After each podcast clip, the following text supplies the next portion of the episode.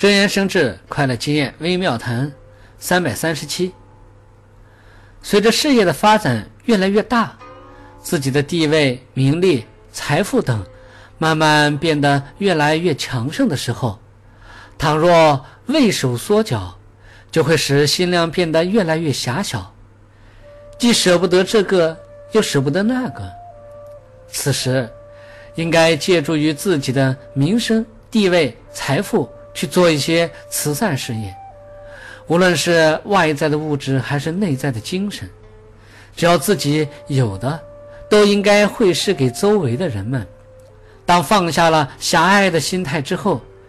由于拥有了宽广的胸怀，表面上好像自己会失了很多的财物，但是回报又岂止是这些呢？